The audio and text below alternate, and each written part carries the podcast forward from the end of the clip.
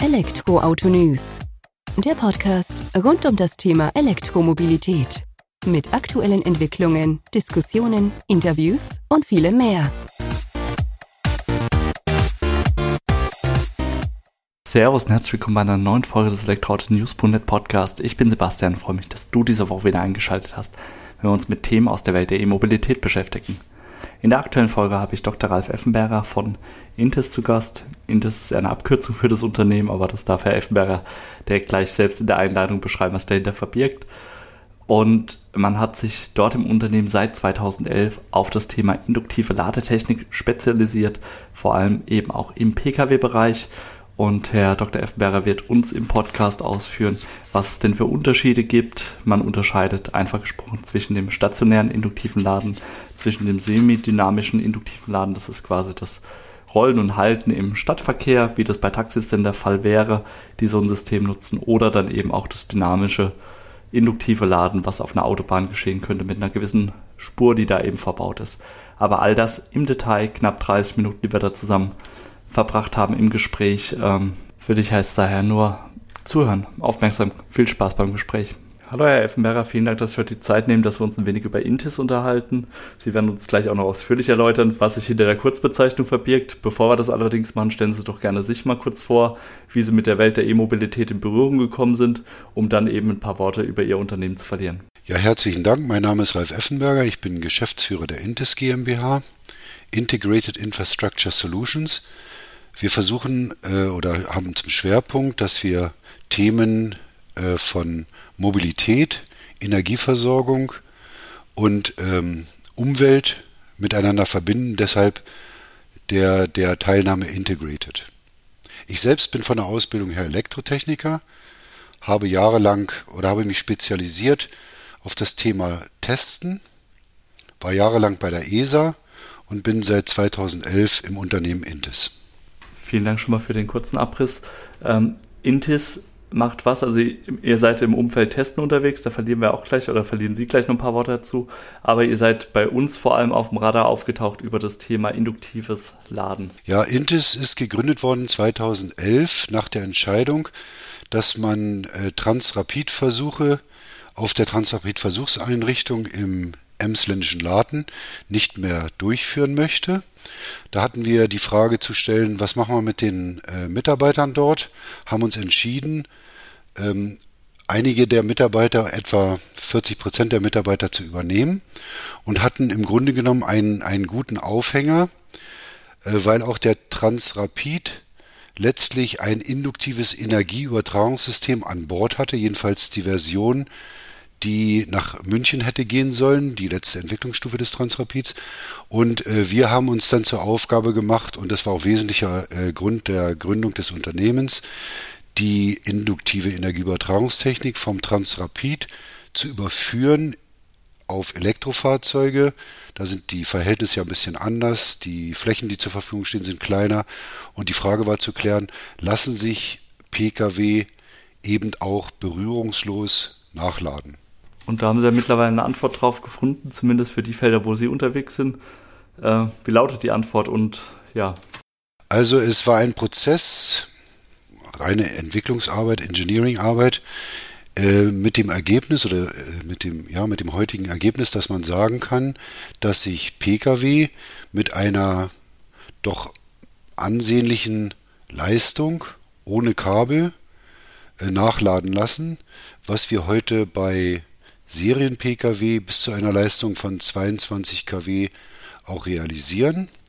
Und das, obwohl man vielleicht die Vermutung hätte, da ja hier über einen Luftspalt eines einen gewissen Abstand geladen wird, magnetisches Feld zu erzeugen ist, ähm, die Effizienz darunter leidet, aber es hat sich gezeigt, nicht nur bei uns, aber auch bei vielen anderen, die sich mit dem Thema beschäftigen, dass es eben durchaus möglich ist, effizient auch ähm, Energie berührungslos ins Fahrzeug zu übertragen und damit die Batterien nachladen zu können. Und damit haben Sie ja kurz umrissen, was induktives Laden an sich schon ist.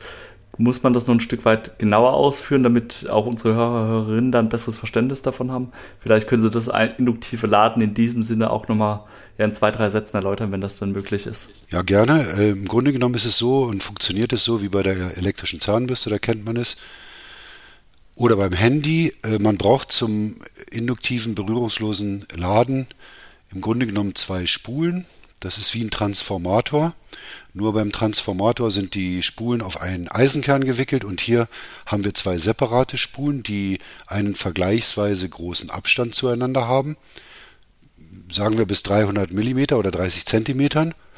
Und ähm, um auf über eine relativ große Strecke Energie übertragen zu können, macht man das bei einer vergleichsweise hohen Frequenz. Nicht also zum Beispiel bei der Frequenz, die wir aus der Steckdose kennen, 50 Hertz, sondern eher bei Frequenzen, die sind äh, zwischenzeitlich auch standardisiert worden, von 85 Kilohertz. Es gibt eine Spule in der Straße, da wird also ein Strom eingeprägt mit dieser Frequenz und wenn sich ein Fahrzeug über dieser Spule befindet, kann die im Fahrzeug montierte, in der Regel am Unterboden montierte Spule dieses Magnetfeld dann aufnehmen und damit wird eine Spannung induziert. Das führt wiederum zu einem Stromfluss. Das muss man dann im Grunde genommen nur noch gleichrichten und der Batterie als Gleichstrom zur Verfügung stellen. Und somit kann man ein Kabel durch eine solche magnetische Energieübertragungsstrecke sehr leicht ersetzen. Vielen Dank für die Erläuterung. Ist jetzt auch, glaube ich, ja, ganz greifbar geworden für uns zu hören. Ähm, jetzt ist die Frage, ich sag mal, ich sehe viele E-Autos mit Ladekabel herumstehen und Energie nachladen. Induktiv ladend habe ich noch keins wahrgenommen. Ähm, von daher ist die Frage, wo findet das Ganze jetzt in Serie statt? Sie haben auch vorhin gesagt, in Serien-Pkw wäre das bis 22 Kilowatt Ladeleistung möglich aktuell. Ähm, reden wir da von konkreten Serien-Pkw, die auch in Masse produziert werden, oder sind das dann eher Fahrzeuge, die ihr auch speziell nachrüstet? Ich denke, da müssen wir unterscheiden zwischen dem, was heute passiert und was wir uns für die Zukunft äh, vorstellen und was ich auch denke sehr realistisch ist. Heute sind wir in der Situation, dass die induktive Ladetechnik äh, noch nicht durchgehend standardisiert ist. Es gibt einen Standard, der ist 2022 bei IEC oder 2020, Entschuldigung, bei IEC nochmal aktualisiert worden. Äh, und der hat aber weitere Unterteile, weitere Dokumente, die äh, noch nicht veröffentlicht worden sind.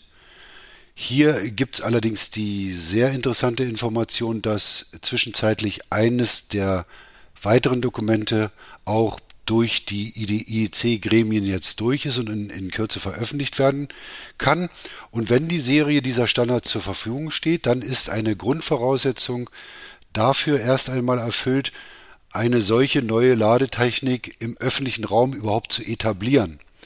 Warum ist das so? Warum hängt das so sehr an den Standards? Das hat damit zu tun, dass man in Europa, wer Ladetechnik zur Verfügung stellen möchte, sicherstellen muss, dass diese Lade, Ladetechnik diskriminierungsfrei für jeden Nutzer zur Verfügung gestellt werden kann. Das heißt, ein, ein, ein Besucher in der Stadt Frankfurt aus Madrid oder ein Frankfurter, der nach Paris fährt, äh, soll dann auch äh, die Möglichkeit haben, auf dieser induktiven Ladetechnik sein Fahrzeug nachladen zu können.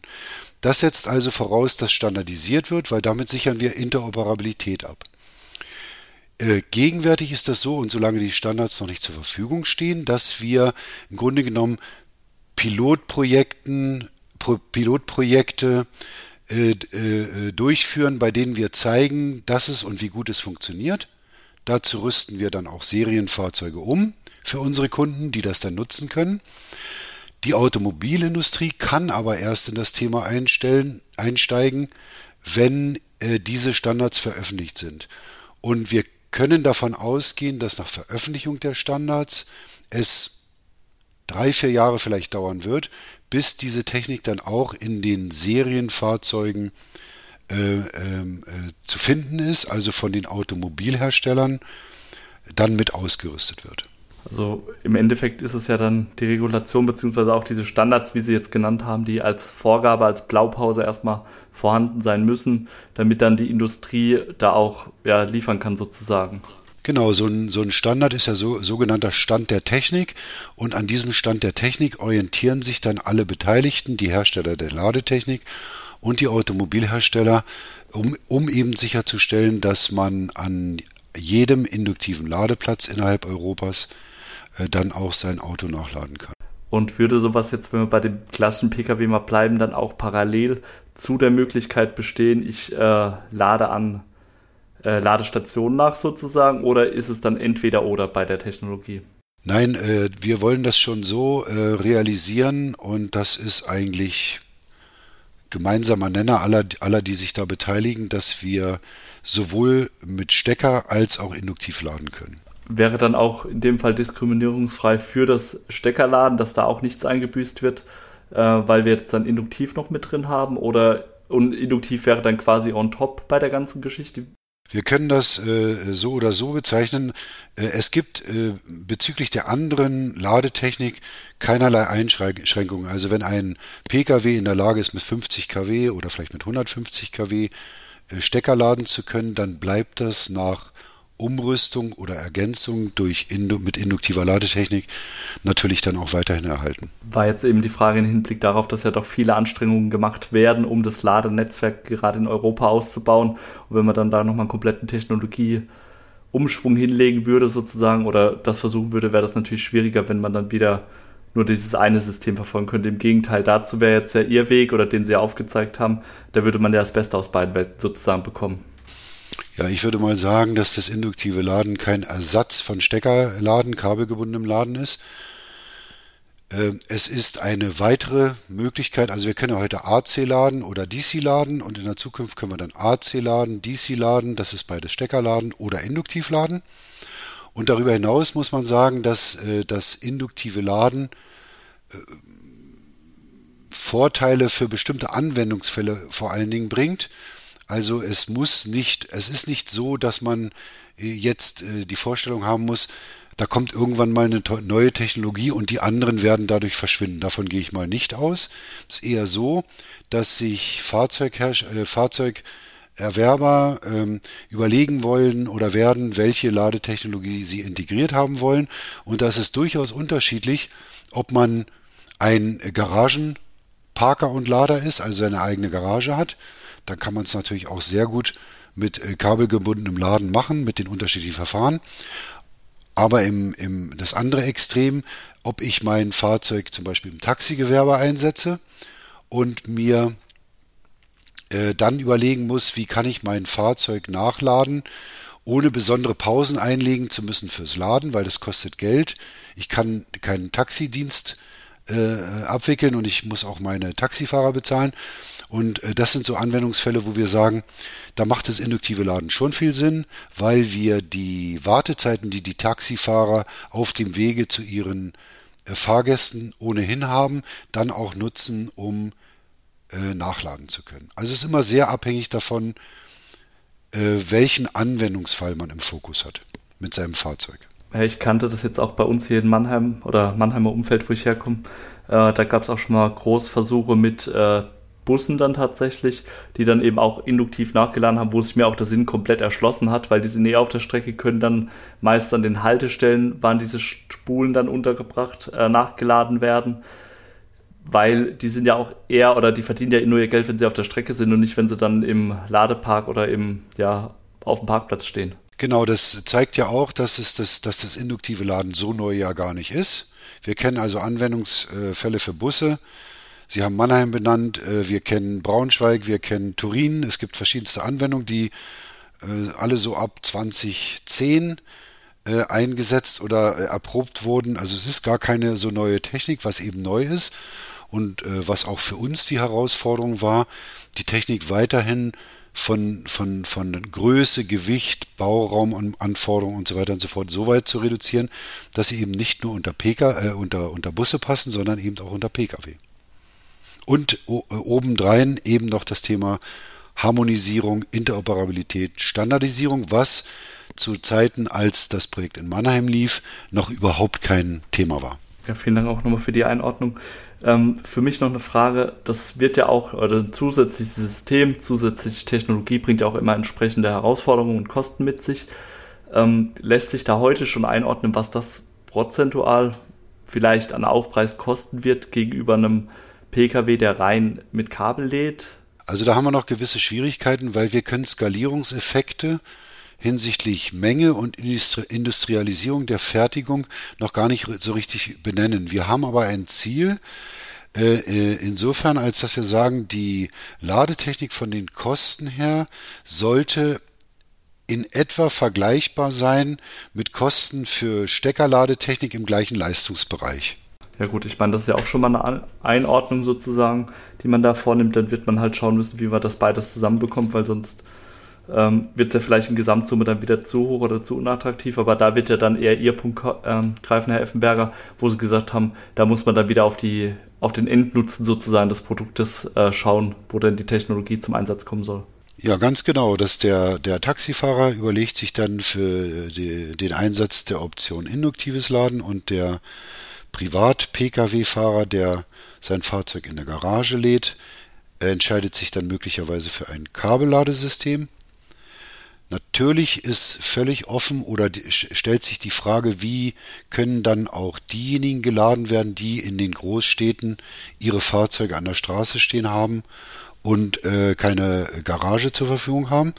Und da sehen wir beim induktiven Laden doch eine große Chance, dass man auch äh, dieses Klientel sozusagen sehr gut bedienen kann, weil es letztlich ja dazu führen kann, dass wir diesen Kabelsalat mit den vielen äh, äh Ladestationen und den Kabeln zu den Pkw dann nicht brauchen, dann müssten wir uns das so vorstellen, dass in der in den Parkbereichen sei es an der Straße oder auf einem separaten Parkplatz, dann solche Ladeplatten zur Verfügung gestellt werden, äh, die dann ohne Kabel die Energie zur Verfügung stellen.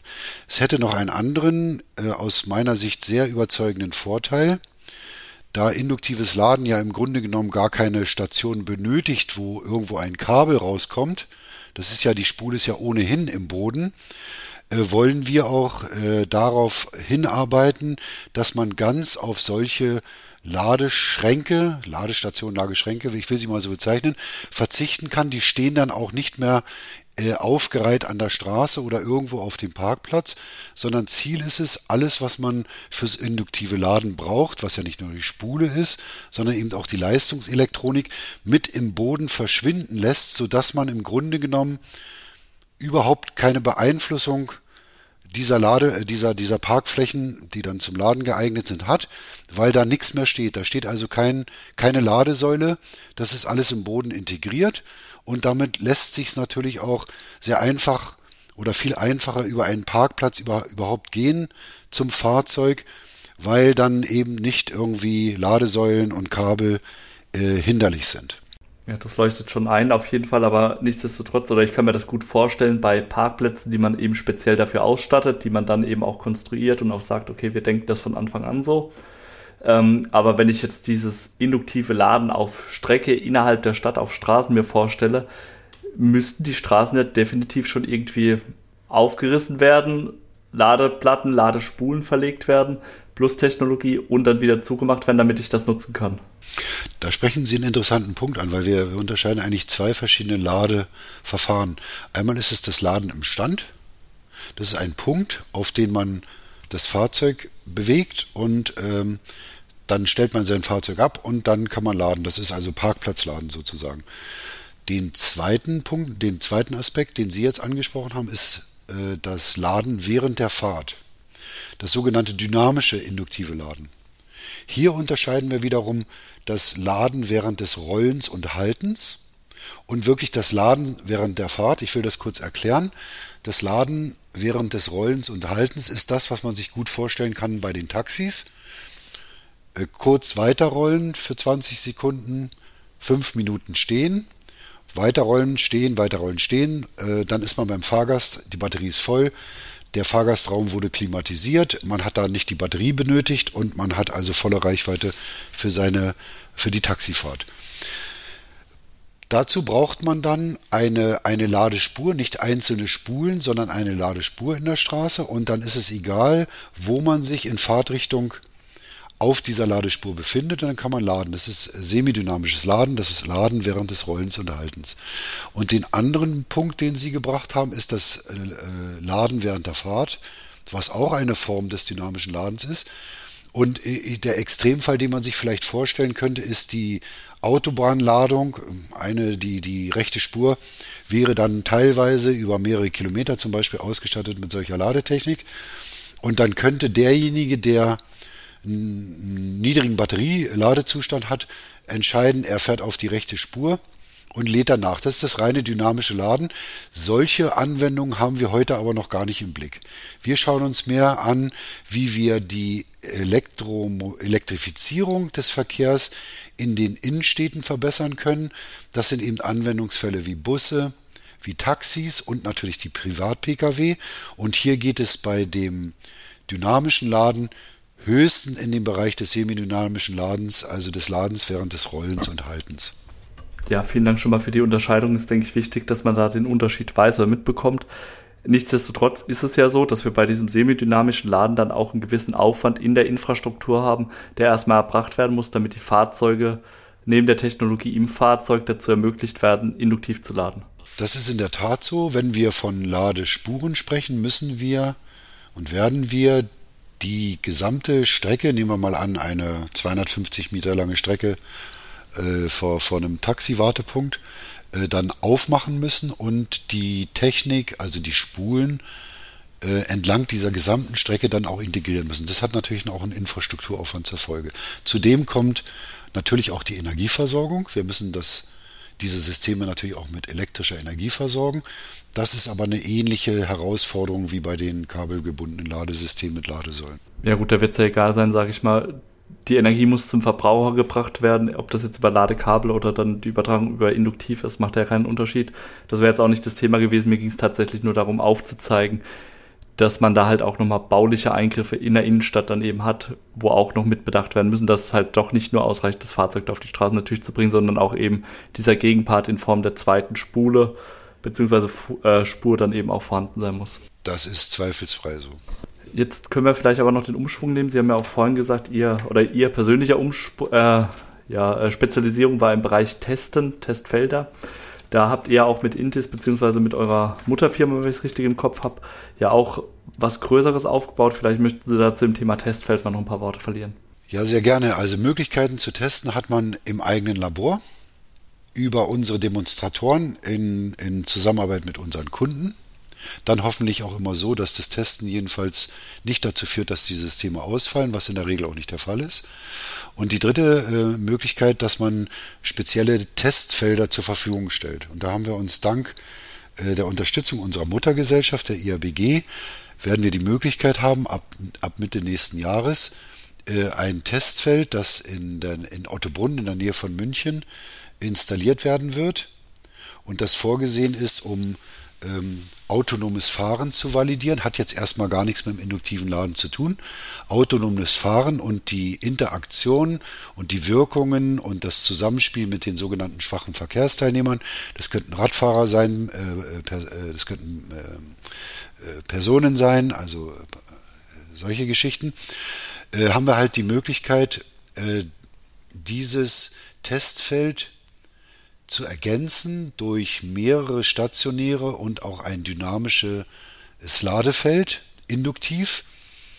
Und das hat den Hintergrund, dass wir natürlich erwarten, dass insbesondere autonom fahrende Verkehre oder autonome Fahrzeuge oder Fahranwendungen, bei denen es am Ende, das wird noch ein paar Jahre dauern, bis es zugelassen ist, ja keine äh, Fahrzeugführer in diesen Fahrzeugen gibt, dann natürlich auch niemanden gibt, der hier einen Stecker stecken kann, um, um nachzuladen. Und insofern ist das die Verbindung zwischen autonomem Fahren und ähm, automatisiertem induktiven Laden, also ohne dass jemand einen Stecker stecken muss, sehr interessant.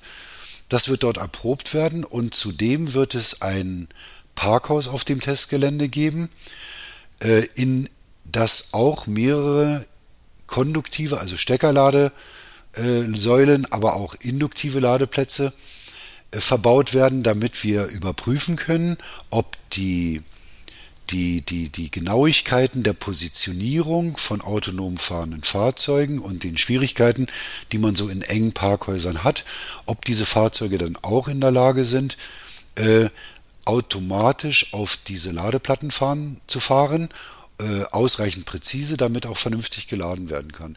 Und die Idee dieses Testfelds ist letztlich die, dass man Interessierten, es könnten Automobilhersteller sein, das könnten Hersteller von Software für autonom fahrende Fahrzeuge sein, dieses Testfeld und dieses Parkhaus zur Verfügung stellt, ihre Technik zu validieren und äh, wir würden dann die induktive Ladetechnik zur Verfügung stellen. Sprich, äh, ich sag mal, wenn ich jetzt Hersteller bin, klassischer OEM, vielleicht auch aus Bayern da in der Gegend, ähm, kann dann mit meinen Fahrzeugen hin und kann dann eben auch schon dieses Zusammenspiel testen. Und ich denke gerade, dieser Ansatz da mit dem Parkhaus ist ja schon wichtig, wenn wir da jetzt von autonomem Fahren sprechen. Bei dem induktiven Laden muss ich ja in Anführungsstrichen nur die richtige Position über der Ladespule finden. Bei der, äh, beim Steckerladen müsste ich ja trotzdem noch irgendwie den Stecker ins Fahrzeug reinbringen, was ja ohne Person im Fahrzeug, die das handhabt, äh, gar nicht möglich ist in dem Sinne. Ja, genau. Deswegen glaube ich, ist es so wichtig, dass man diese beiden Dinge, also äh, äh, automatisiertes induktives Laden und autonome Fahrfunktion, äh, miteinander äh, kombiniert und abtestet. Und der Grundgedanke ist der, äh, ein, ein Fahrzeughersteller, der zum Beispiel Software validieren will für das, für das Fahren im Parkhaus und der auch eine eigene induktive Ladetechnik äh, am, an Bord hat, das dann auch sozusagen Testzeiten in diesem Testfeld buchen kann. Ja, spannend. Also gut, dass er sowas auch anbietet, damit man das dann eben auch unter einigermaßen sehr realistischen Bedingungen eigentlich auch testen kann. Ähm, jetzt möchte ich gerne noch das Stichwort Hyperloop, Hyperloop aufgreifen, das mir im Vorfeld zugeworfen wurde. Vielleicht haben Sie auch da noch zwei, drei Sätze dazu. Ja, das mache ich gerne. Die äh, Intis ähm, kümmert sich nicht nur um induktives Laden von Elektrofahrzeugen, sondern ist ja ehemaliger Betreiber der Transrapid-Versuchseinrichtung im Emsland. Und wir möchten, bevor die Anlage abgerissen wird, sichergestellt haben, dass das nicht zu früh geschehen ist. Und in dem Zusammenhang äh, sind wir seit Jahren involviert in Gespräche und Diskussionen mit europäischen Unternehmen, die das Thema Hyperloop voranbringen möchten. Ist, glaube ich, bekannt. Es ist im Grunde genommen Hochgeschwindigkeit in der Röhre. Möglicherweise diese Anlage umzurüsten, um sie für Hyperloop-Systeme dann auch einzusetzen. Warum ist das so wichtig? Am Ende muss ein Hochgeschwindigkeitssystem immer qualifiziert abgenommen werden. Bei den Eisenbahnen ist es das Eisenbahnbundesamt, das könnte beim Hyperloop auch das Eisenbahnbundesamt sein, das weiß heute noch keiner. Am Ende müssen Gesamtsysteme aber abgenommen werden und die müssen dann in allen Fahrfunktionen auch validiert sein, also zum Beispiel bei hoher Geschwindigkeit. Hierfür braucht man natürlich bei diesen hohen Geschwindigkeiten, die angedacht sind, entsprechend große Versuchseinrichtungen. Und da sind wir davon überzeugt, dass das, was da im Emsland heute noch steht, sehr ideal geeignet ist, eben auch für Hyperloop eingesetzt werden zu können. Natürlich muss man die Anlage umrüsten, weil Hyperloop ist ja ein System, das eher in einer Röhre fährt, bei dem ein, in der ein sehr geringer Druck herrscht, um Energie zu sparen. Da braucht es also gewisse Nachrüstung, also Ausrüstung der Strecke, die da besteht, mit zusätzlichen Röhren, in welcher Form auch immer. Darüber hinaus ist aber eine ganze Menge Technik zu, äh, äh, äh, vorhanden, die eins zu eins nachgenutzt werden kann. Und wir freuen uns auch sehr darüber, dass, und das finde ich europaweit einzigartig, wir doch da einen Standort haben, bei denen, an dem alle Beteiligten, also zum Beispiel die, die Anwohner, die Eigentümer der Grundstücke, von denen wir diese, die Grundstücke angepachtet haben, auf der die Anlage steht, alle keine Einwände gegen einen Fortbestand oder einen Fortbetrieb der TVE haben, also dieser, dieser Versuchseinrichtung. Und das ist, meine ich, vor dem Hintergrund der Schwierigkeit, heute Standorte für Großversuchsanlagen zu finden, Planfeststellungsverfahren machen zu müssen und so weiter und so fort. Ein, ein, ein riesiger Vorteil, und unsere Strategie, unser Ziel, und das wird auch abgestimmt und stimmen wir auch ab mit den anderen Beteiligten in Europa, die an Hyperloop-Systemen arbeiten. Das sind ja verschiedene Unternehmen in den Niederlanden, in Polen, in Spanien, dass wir sagen, ähm, die, die, die, dieser, dieser Standort, diese Versuchsanlage soll bitteschön äh, wesentlicher Bestandteil eines dezentralen europäischen Kompetenzzentrums Hyperloop werden, wo in Frankreich man sich spezialisiert auf das, in Spanien sich vielleicht spezialisiert auf den Wagenkasten, in, in, in Litauen vielleicht auf, die, auf den Fahrweg oder die Weichen und äh, für Deutschland dann jedenfalls gesprochen, gesprochen an einem Standort die Großversuchsanlage für dieses große europäische äh, Unternehmen sozusagen äh, dort zu realisieren, wo einst der Transrapid seine Kreise zog. Wäre ja auch eine gewisse Form von Nachhaltigkeit, wenn man das dann nicht verkommen lässt, sondern dann auch nutzt, vor allem wenn man, so wie Sie gesagt haben oder ausgeführt haben, die Zusprache von allen Parteien dort hat und ja eigentlich eine gewisse Basis schon vorhanden ist, wo man nicht bei Null beginnen muss und auch das Wissen ja auch tatsächlich schon vorhanden ist. Also von daher sehr spannend. Genau, es sind wesentliche bauliche Voraussetzungen da, es ist eine Energieversorgung da und es ist natürlich das Wissen der Leute da, die in der Vergangenheit äh, schon das Hochgeschwindigkeitssystem Transrapid betrieben. Ja, vielen Dank, Herr Dr. Effenberger. Da haben wir, glaube ich, heute einen ganz interessanten Einblick auf das Thema induktives Laden in unterschiedlichen Ausprägungen bekommen. Also vor allem für mich interessant war nochmal diese Unterscheidung zwischen ja, stationärem, semidynamischen und dann auch dem Laden während der vollen Fahrt sozusagen, Autobahn als Stichwort. Da habe ich doch einiges auch mitnehmen können. Ich denke auch unsere Hörer, Hörerinnen. Und von daher nochmal vielen Dank für Ihre Zeit und die Einblicke. Ich danke Ihnen sehr herzlich. Das war also auch mal wieder der Elektroauto-News.net Podcast. Ich freue mich, dass du diese Woche wieder eingeschaltet hast, wenn wir uns mit dem Thema induktiven Laden beschäftigt haben. Vor allem beim Pkw oder im Hinblick auf den Einsatz im Pkw. Waren doch ja, spannende Einblicke, die wir, glaube ich, bekommen haben. Und von daher würde ich mich freuen, wenn du uns eine positive Bewertung bei iTunes und oder Spotify hinterlässt, damit wir ja, den Podcast einfach noch ein bisschen mehr raus in die Welt tragen können. Vielen Dank fürs Zuhören. Mach's gut. Bis zur nächsten Woche. Ciao.